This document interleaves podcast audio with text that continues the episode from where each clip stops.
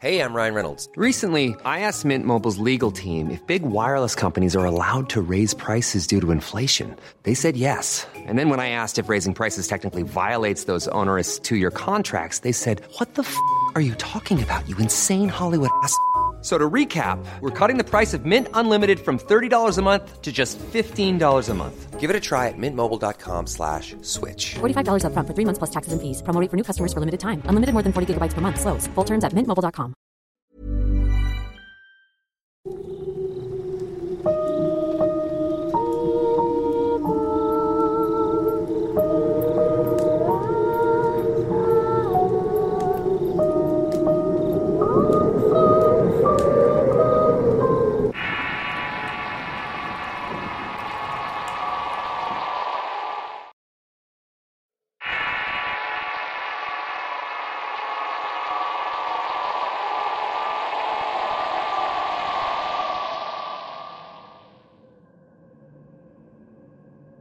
A mis 24 años puedo decir que he visto y vivido muchas cosas que a pocos les han sucedido. Actualmente estoy separado de la madre de mi pequeño y hermoso hijo de un año. Desde los 17 vivo en una gran ciudad, pero antes vivía en otra mucho más pequeña, la cual en realidad parece un pueblo rodeado de cerros.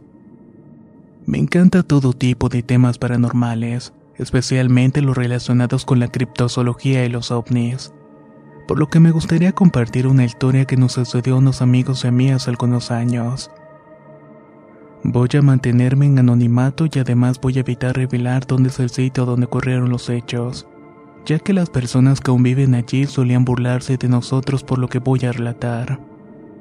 La verdad es que no quiero que se vuelva a repetir lo mismo. Es un relato algo largo y comienza cuando yo tenía unos 13 años.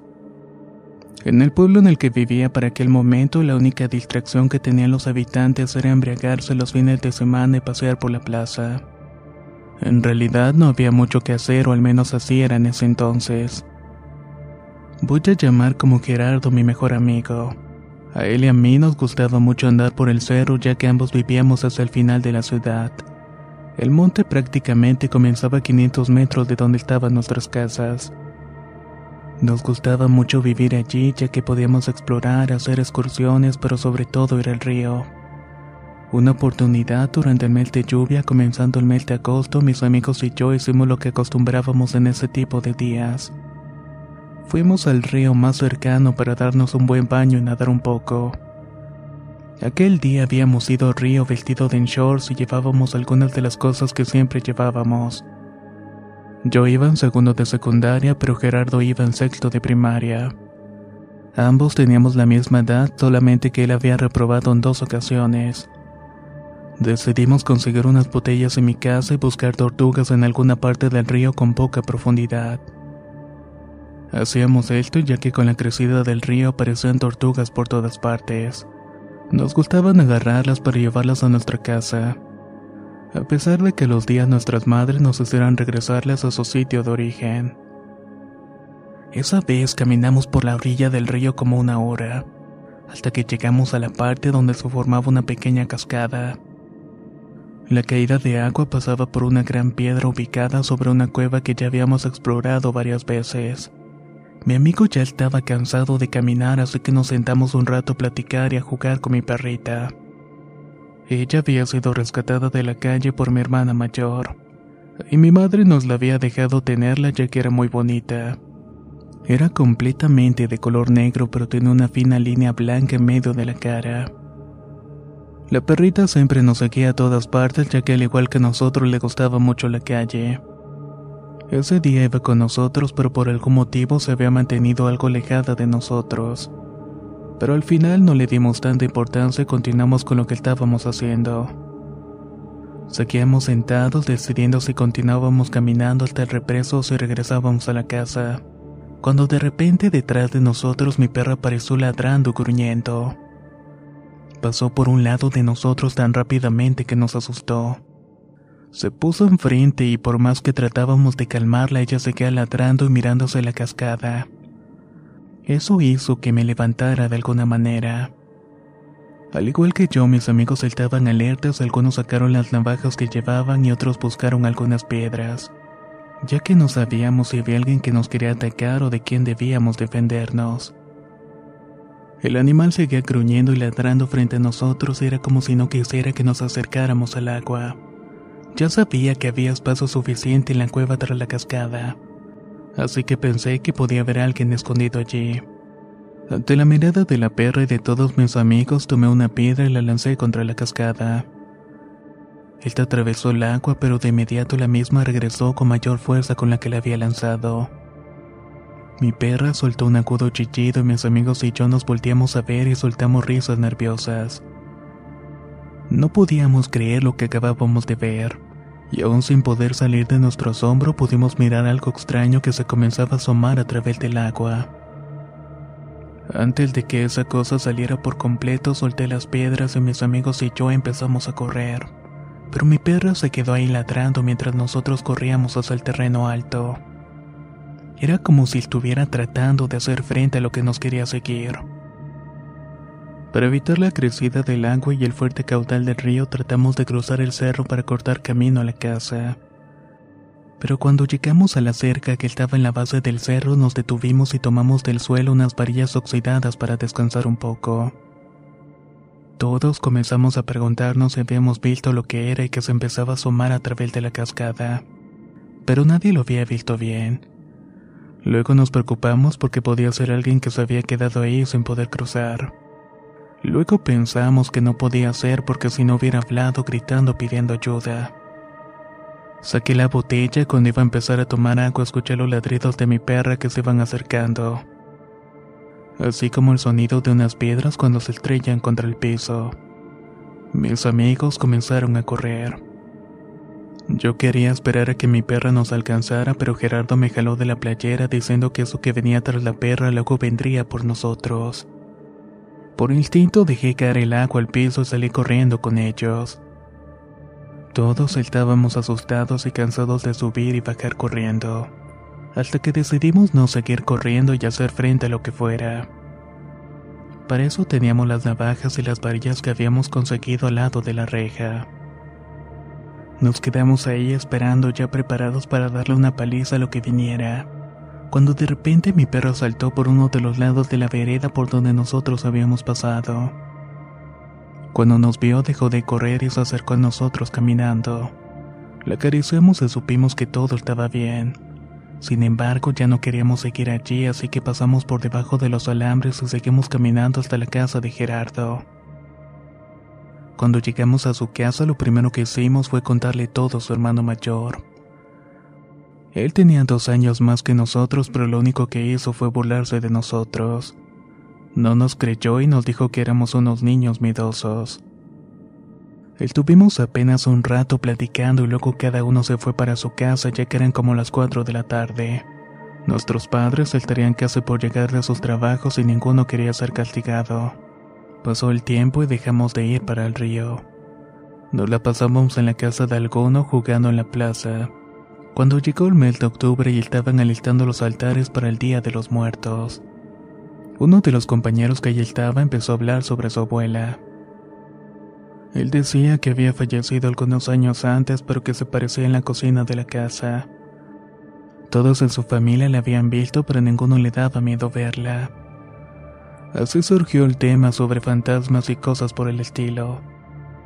Yo quería contarles lo que había visto en la cascada, pero cuando estaba a punto de hacerlo, una compañera tomó la palabra y dijo que en tiempo de calor ella y sus amigos se habían ido al río por unas cosas.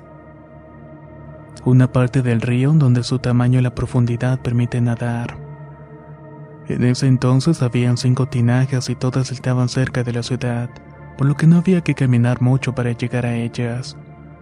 Mi amiga continuó diciendo que había ido más allá de la quinta y que uno de los amigos juraban haber visto subir corriendo a alguien. Lo extraño que corría por una parte del cerro en donde era humanamente imposible hacerlo debido a lo empinado del terreno.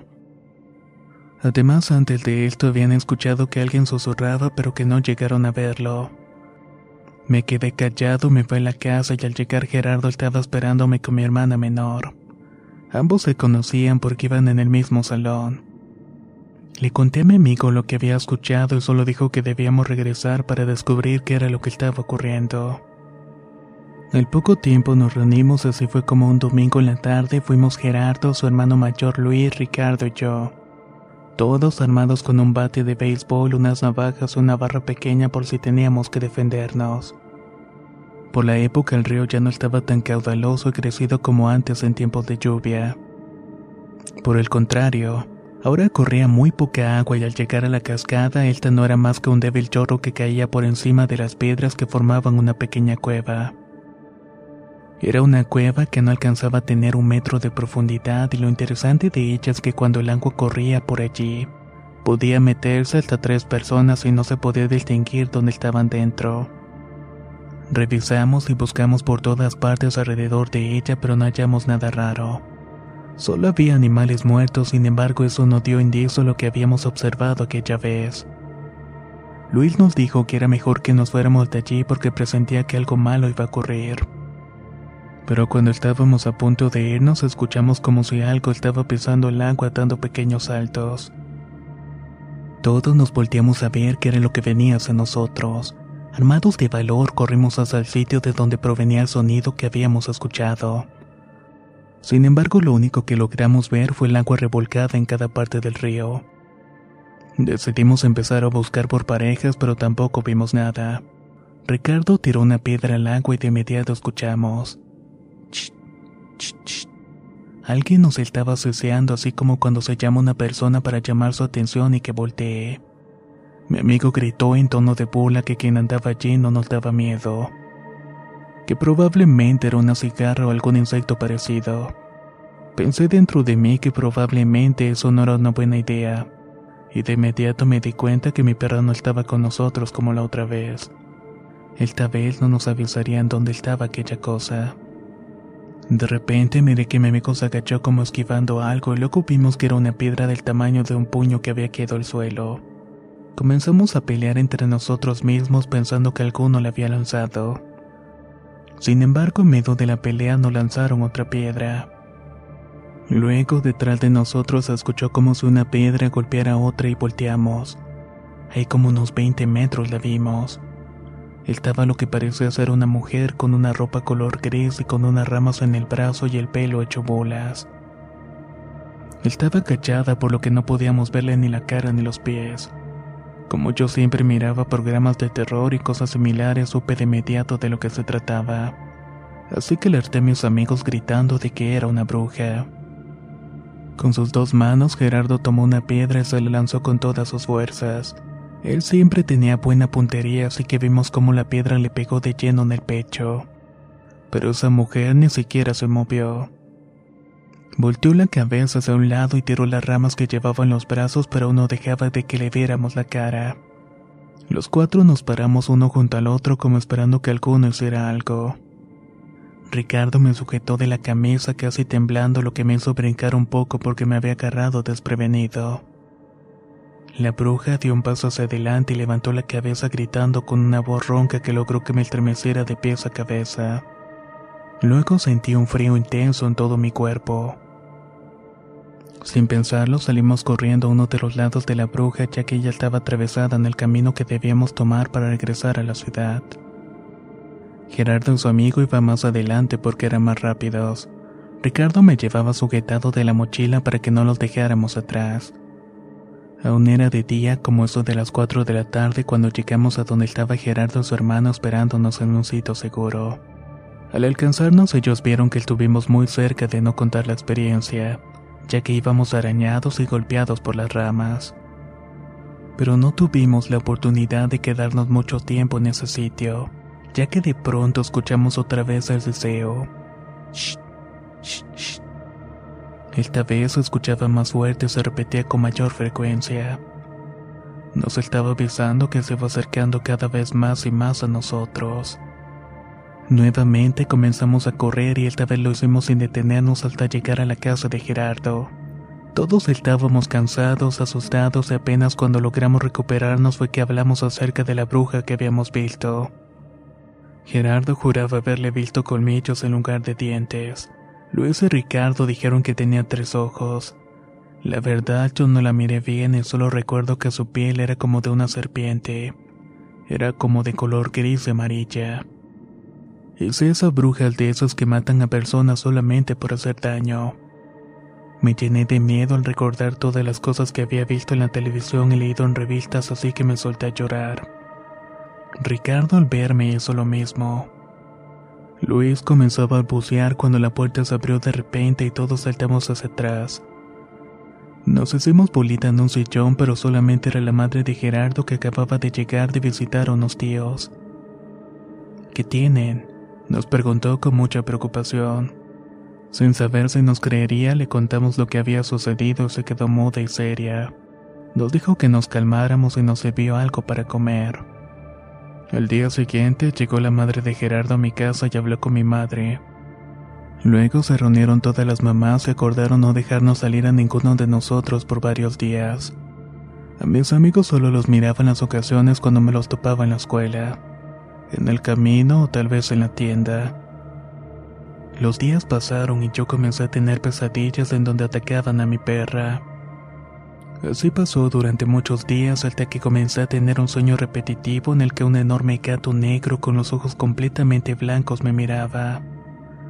Uno de esos días desperté de una de esas pesadillas y miré la entrada del cuarto a mi hermana y a mi madre. La cara de ambas no era normal y mi madre es muy creyente, por lo que no me extrañó verla rezando con un rosario en la mano y abrazando su crucifijo con la otra. Les pregunté qué era lo que estaba pasando y mi madre me abrazó. Me contestó llorando que sobre mí había un enorme gato negro y ellos habían tratado de despertarme pero cuando se acercaron el gato comenzó a atacarlas y solo cuando mi madre comenzó a rezar el gato desapareció y yo me pude despertar. Ese día mi madre roció agua bendita por toda la casa y por alguna razón me levantó el castigo. Como ya tenía dos meses sin reunirme con mis amigos fui corriendo a la casa de Gerardo. Al llegar toqué la puerta y él abrió y me agarró por el brazo y me dijo que pasara rápidamente. Me dijo que su madre no lo dejaba salir porque pensaba que estábamos consumiendo algo indebido la vez que le contamos que habíamos visto a la bruja. Por eso es que había hablado con las otras madres. Después yo le conté lo que había soñado y lo que se había aparecido en mi casa. Asombrado me contestó que él también estaba soñando con lo mismo, pero que además también soñaba que un sopilote negro estaba comiéndose a una persona. Solamente que por más que trataba de ver, nunca veía el rostro de quien se trataba. Su hermano Luis también estaba sufriendo las mismas pesadillas. Como a las dos semanas volvimos a ver a Ricardo, pero parecía enfermo y soñaba con ese gato al igual que nosotros. Por eso ya no podíamos dormir bien. Sus padres se peleaban mucho y por eso pensábamos que no lo dejaban salir. Pasó un tiempo y ya va a ser un año cuando llegó a buscarme Luis a mi casa. Yo estaba algo extrañado cuando me dijo que lo acompañara. Sin embargo, me puso una chamarra y nos fuimos a su casa. Allí estaba Gerardo, Ricardo y una muchacha que ya había visto antes. Era la novia del hermano de Gerardo. Ella decía que su tío sabía de brujería y que él podía ayudarnos, así que todos decidimos ir con ella a su casa para pedirle ayuda. Ricardo se veía algo molesto cuando lo escuché hablando al mismo tiempo en que se levantó del sillón. Entendí por qué no estaba de acuerdo a ir ya que ninguna había vuelto a tener pesadillas. De inmediato Luis le respondió que debíamos ir todos, ya que su madre había llegado de un baile como eso de las dos de la madrugada y que había visto una mujer parada enfrente de la puerta de la casa. Decía que cuando la vio, ésta la miró con mucho odio. Además de eso, su mamá también había visto cómo esa extraña mujer le estaba agarrando los hocico a su perro para que no ladrara. En ese justo momento me di cuenta que no había visto a mi perra en todo el día. Todos nos quedamos incómodamente callados durante unos momentos esperando la respuesta de Ricardo. Los argumentos dados por Luis lo habían convencido, así que se paró de su silla y dijo, Vamos pues, que no quiero llegar muy tarde a la casa. Al llegar a la casa del tío de la chica, él abrió la puerta y nos dijo que pasáramos. Nos ofreció café con leche y le contamos toda nuestra historia con la bruja. A cada uno nos dio una limpia con un huevo y una ruda. Luego vació los huevos en un vaso de vidrio con agua y nos dijo en un tono muy serio que lo que nos estábamos enfrentando no era una bruja. Se persinó y lo encontró a su cuarto, sacó una libreta donde nos anotó el nombre de unas hierbas y algunas otras cosas que debíamos comprar Primero habló algo con Luis a quien le cambió la cara por completo y luego nos dijo al resto que debíamos llevar a nuestras madres para decirles lo que estaba sucediendo. Pero Ricardo se adelantó diciendo que iba a ser inútil porque ninguna creía nuestra historia. Pues en ese caso compren lo que les anoté en la lista y regresen cuando tengan todo. Luego de despedirnos nos fuimos cada uno para nuestras casas. Ryan Reynolds here from Mint Mobile. With the price of just about everything going up during inflation, we thought we'd bring our prices down. So to help us, we brought in a reverse auctioneer, which is apparently a thing. Mint Mobile unlimited premium wireless. Ready to get 30, 30, bit to get 30, bit to get 20, 20, 20, bit to get 20, 20, bit to get 15, 15, 15, 15 just 15 bucks a month. So, Give it a try at mintmobile.com slash switch. $45 upfront for three months plus taxes and fees. Promo rate for new customers for limited time. Unlimited more than 40 gigabytes per month. Slows. Full terms at mintmobile.com. Hold up. What was that? Boring. No flavor. That was as bad as those leftovers you ate all week. Kiki Palmer here, and it's time to say hello to something fresh and guilt-free. Hello Fresh. Jazz up dinner with pecan-crusted chicken or garlic butter shrimp scampi. Now that's music to my mouth. Hello Fresh. Let's get this dinner party started. Discover all the delicious possibilities at hellofresh.com.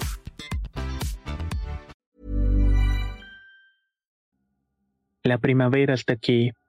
Así que es el mejor momento para sacar lo viejo de la rutina y vivir nuevas experiencias. Entre ellas nuestros estrenos de terror. Y hasta una nueva manera de obtener dinero con tus compras gracias a iBota. iBota es una app que puedes descargar totalmente gratis y que te da la mayor cantidad de dinero en efectivo en cientos de artículos y marcas. No solo las botanas que disfrutas mientras nos escuchas. Olvídate de otras apps que son igual que brujos charlatanes y solamente te dan puntos fantasmas. Con iBota simplemente agrega tus ofertas a la aplicación y obtén dinero real que podrás transferir a tu cuenta bancaria, PayPal o tarjeta de regalo. No lo dudes y únete a una comunidad con 50 millones de usuarios que ya disponen de los beneficios de más de 2.700 marcas y tiendas, como Lowe's, Macy's, Sephora y Best Buy. Y para que termines de convencerte, en este momento iBota está ofreciendo a nuestro público 5 dólares solo por probar iBota usando el código ROR cuando te registras. Solo tienes que ir al App Store o Google Play Store y descargar la aplicación iBota gratis para comenzar a ganar dinero en efectivo y usar el código ROR. Esto es iBota en Google Play o App Store y usa el código ROR. Aprovecha los nuevos comienzos y corre a descargar la aplicación para ganar más cashback.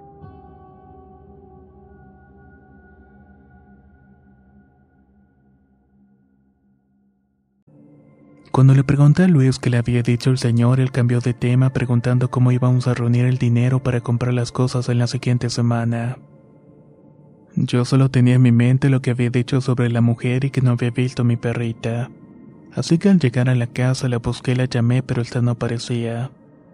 Le pregunté a mi madre y a mi hermana, pero ellas me confirmaron que no la habían visto desde el día anterior. Esa noche Gerardo se quedaría a dormir en mi casa porque su familia estaba haciendo los preparativos para el año nuevo. Así que estábamos jugando videojuegos antes de dormir. Eran como las 12 de la noche cuando nos empezó a dar sueño y apagamos la televisión para ir en mi cuarto a acostarnos. Cuando estábamos a medio camino escuchamos que la televisión se encendió detrás de nosotros. Así que Gerardo se regresó y volvió a apagarla. Nos pareció extraño, pero teníamos demasiado sueño, así que seguimos caminando a mi cuarto. Cuando entramos tiré un colchón al piso para que Gerardo durmiera y le di unas cobijas y nos acostamos a dormir. Casi a punto de quedarme dormido, Gerardo me habló para decirme que mi perro estaba gruñendo afuera. Así que me levanté de la cama rápidamente y abrí la ventana a toda prisa para ver si estaba bien. Lo que vi me lo la sangre ya que no era mi perra. Era un gato enorme casi del tamaño de un perro. Era muy delgado y tenía los ojos completamente blancos. Estaba parado sobre la barda mirando hacia mi ventana y no había señales de mi perra. De pronto Gerardo cerró la cortina y prendió la luz. ¿Lo viste, verdad? ¿Lo viste? Le pregunté. Él me respondió que sí, dejamos las luces encendidas y ambos tratamos de dormir en mi cama para que no nos diera tanto miedo. Luego del año nuevo y después de haber empezado las clases de secundaria, yo seguía tratando de encontrar a mi perra. Hasta que un día Ricardo fue a mi casa y me dijo que el día anterior, cuando estaba con su padre en el carro, dijo que había visto a mi mascota.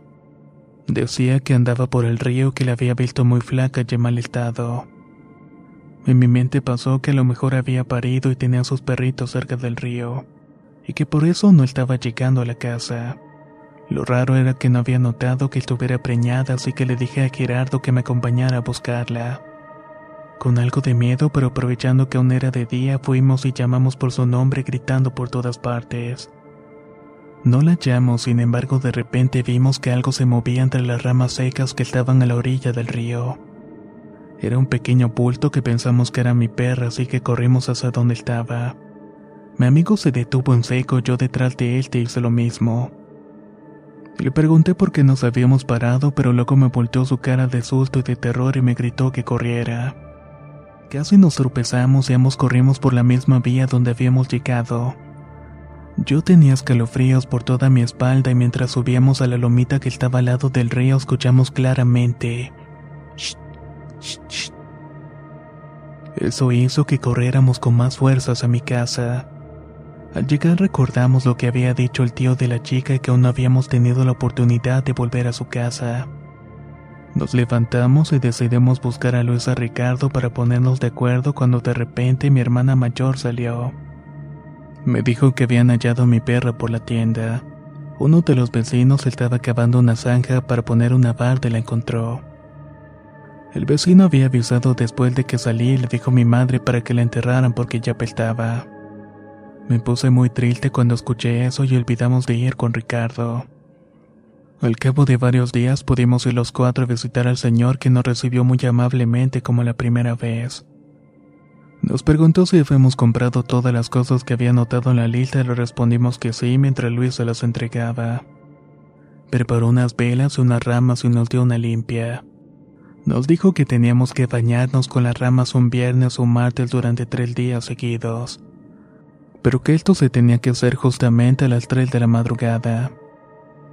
Cuando nos retiramos nos dijo que regresaríamos al terminar para hacernos otras limpias.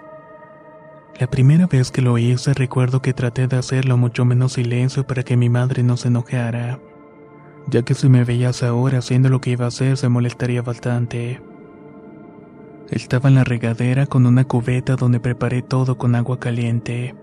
Cuando me eché el primer chorro de agua escuché un aullido que me asustó bastante. Abrí la cortina de la regadera por miedo que algo estuviera tras de ella, me eché el segundo chorro. Luego alcancé a escuchar que había mucho viento afuera de la casa. Seguí así hasta que estaba a punto de echarme el último chorro, pero en ese momento se apagó el foco. Yo me asusté tanto que estuve a punto de salir corriendo pero recordé que el hombre nos había dicho que pasara lo que pasara nos acabáramos el agua, sumado a que rezáramos una oración que nos había dado. En ese momento me eché el último chorro de agua. Me quedé de rodillas en el piso de la regadera y empecé a rezar con la luz apagada. Cuando estaba orando escuché que alguien se paró a mi lado. Seguí rezando a punto de llorar cuando de repente sentí una respiración putrefacta al lado derecho de mi cara. Era una respiración muy agitada y su presencia me estaba aterrando. Me persiné y la luz se encendió de inmediato por lo que tomé la toalla y salí corriendo a mi cuarto. La segunda vez pasó exactamente lo mismo, solo que esta vez la respiración parecía más agitada. La tercera vez fue la peor, ya que apenas empezó a echarme el agua y la luz apagó y la cortina del baño cayó al suelo como si alguien la hubiera arrancado con unas manos invisibles. Esta vez quise gritar, pero el miedo no me dejaba. Algo hizo que me cayera al piso de rodillas y como pude me eché el agua encima. No dejé que la respiración que sentía en mi espalda me detuviera. Cuando terminé de usar toda el agua me quedé tieso y casi me desmayo. Ahí me di cuenta que me habían aruñado la espalda. Pero esos dedos o lo que me tocaba se quitaron cuando empezó a orar y mientras más oraba más frío se ponía el baño. Parecía que estuviera en un congelador y cuando terminé de rezar el frío desapareció junto con la respiración que estaba a la espalda. Al persinarme sentí un inmenso dolor en la pierna y se escuchó un grito muy fuerte en toda la casa. La puerta del baño se azotó y el foco apagado parpadeó unas cuantas veces.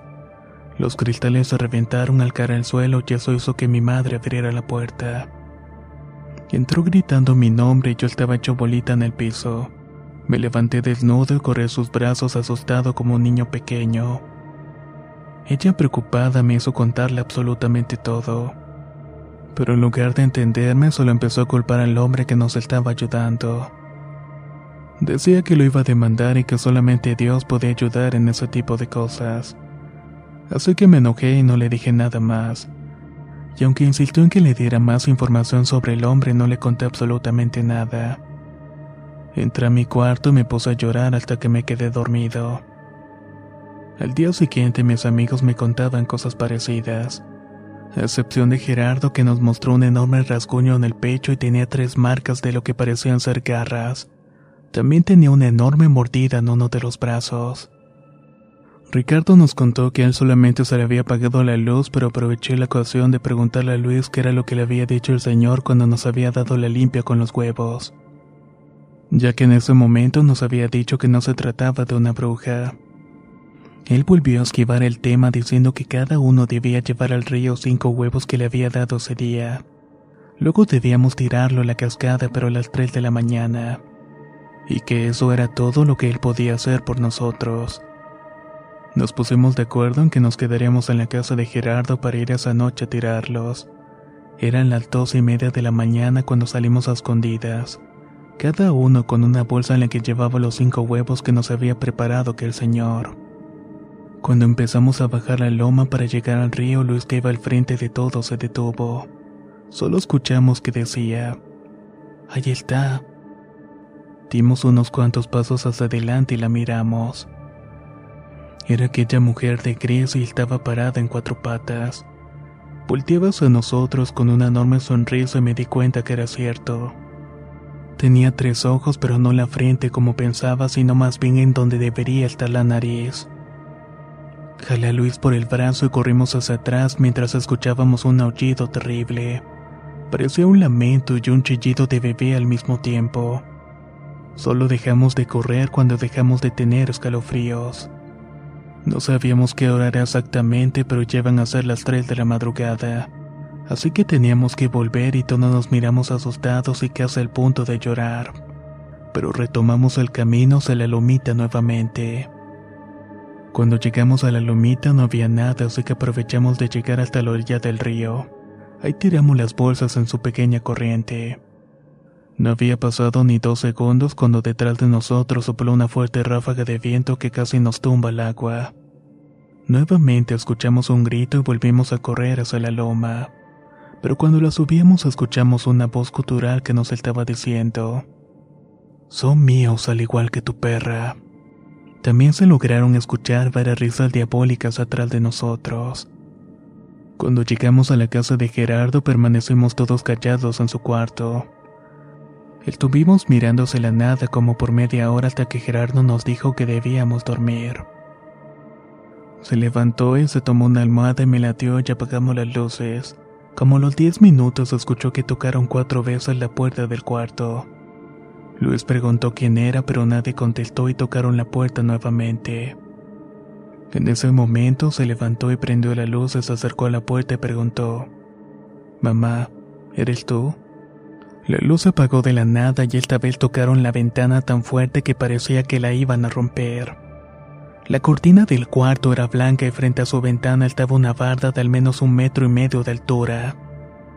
Al frente de aquella barda estaba la lámpara de la calle que reflejaba la sombra de todo lo que pasara por allí. Nos quedamos viendo la ventana y en la sombra se podía ver un bulto deforme y un pequeño parado sobre la barda. Luego ante nuestras miradas se transformó la figura de un enorme gato. Ricardo empezó a rezar una oración que nos habían dado y yo también le seguí.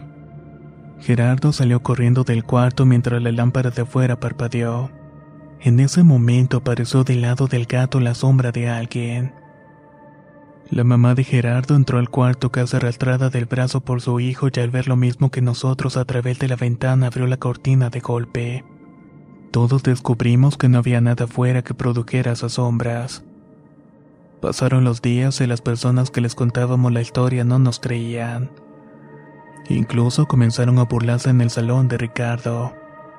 Como es una ciudad muy pequeña en la que casi todos se conocen, la gente comenzó a ponernos sobrenombres. Mi madre me obligó a ir a la iglesia y el padre bendijo mi casa. Ricardo fue cambiando de escuela tuvo que ir con un psicólogo ya que quedó traumado. No pudo soportar las burlas de todos ni la presión de sus padres. Los psicólogos y los maestros le decían que dejara de mentir y que contara la verdad de lo que había ocurrido. Le decían que nada de eso había ocurrido, que no era verdadero. En un momento entró en estado depresivo y pues ya saben, tomó la vía más fácil en ese momento. Luis nunca nos dijo que era lo que aquel señor le había dicho que nos estaba siguiendo, pero también terminó tomando muy malas decisiones. Consumía bebidas, pastillas y otras cosas. Terminó escapando de su casa y actualmente vive en la calle. Hace poco pude hablar con Gerardo y me contó que su hermano le había dicho que por las noches cuando estaba solo en las calles veía al gato de los ojos blancos entrar a su casa. Esa era la razón por la cual había escapado. Lo último que me dijo mi amigo es que había visitado al Señor nuevamente que por fin sabía lo que nos había perseguido. El día que me lo contó juré nunca más regresar a ese maldito infierno.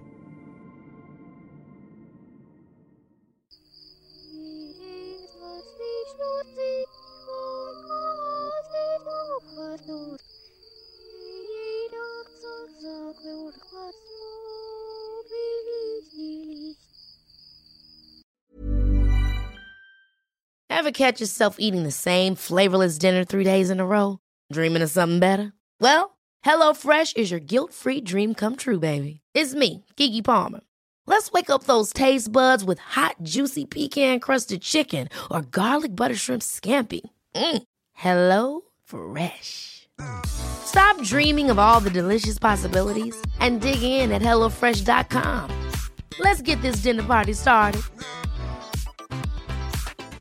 If you thought the only way to get a more defined jawline with natural looking results was through surgery, think again. Juvederm Volux XC is a non surgical injectable gel filler that improves moderate to severe loss of jawline definition and can help you achieve natural looking results with little downtime. Even better, this improved definition lasts up to one year with optimal treatment. No maintenance required. Improve jawline definition for a smooth, sculpted look with Juvederm Volux XC. For important safety information and to find a licensed specialist, visit juvederm.com. That's J U V E D E R M.com. Not for people with severe allergic reactions, allergies to lidocaine, or the proteins used in Juvederm. Common side effects include injection site redness, swelling, pain, tenderness, firmness, lumps, bumps, bruising, discoloration, or itching. There's a risk of unintentional injection into a blood vessel, which can cause vision abnormalities, blindness, stroke, temporary scabs, or scarring. Talk to a licensed specialist to find out if it's right for you.